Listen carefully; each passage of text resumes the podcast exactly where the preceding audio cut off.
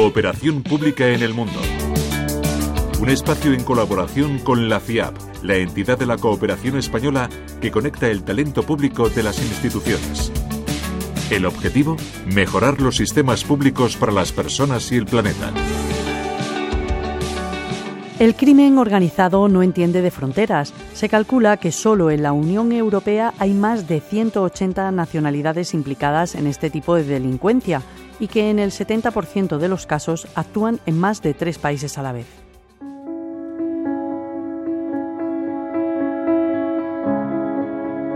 La Unión Europea que conocemos hoy empezó siendo una unión económica que eliminó las barreras entre países para facilitar el comercio.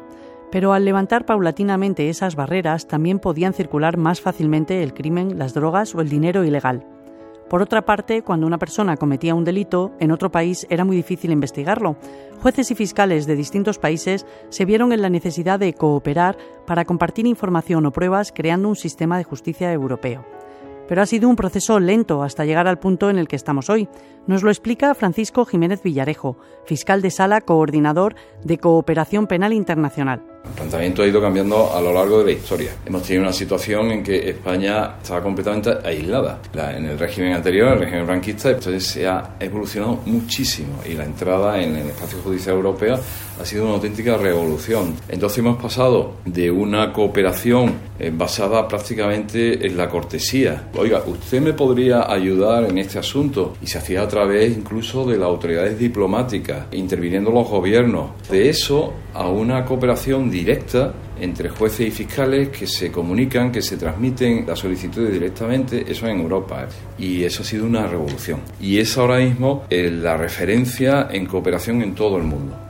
Pero fuera de las fronteras europeas, ¿cómo es la cooperación judicial?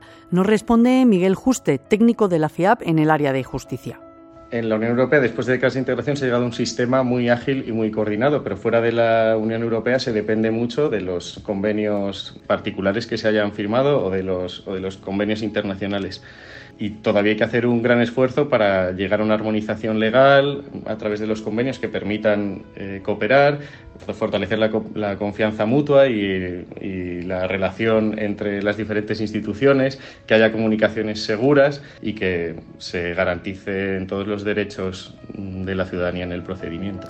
Entonces, ¿qué mecanismos existen a nivel mundial para cooperar entre países de distintas regiones y qué dificultades tienen? Nos lo cuenta el fiscal que coordina las relaciones internacionales de la Fiscalía Española. Para determinadas regiones, el único tratado o los únicos convenios que sirven como paraguas eh, es el, el ámbito de Naciones Unidas son las que nos permiten llegar hasta el otro extremo del mundo. Los convenios de Naciones Unidas, siendo utilísimos, son multipropósitos y son a veces muy genéricos. Y después la gran complejidad es la comunicación, que son las barreras lingüísticas, las barreras incluso de los sistemas legales. En el fondo la, la cooperación depende del interés. Si hay un interés recíproco, la cooperación funciona maravillosamente. ¿Y cómo puede servir la experiencia de la Unión Europea a otros sistemas judiciales? Desde la FIAP compartimos esta experiencia con otras regiones para lograr que sistemas judiciales de distintos países se acerquen entre sí.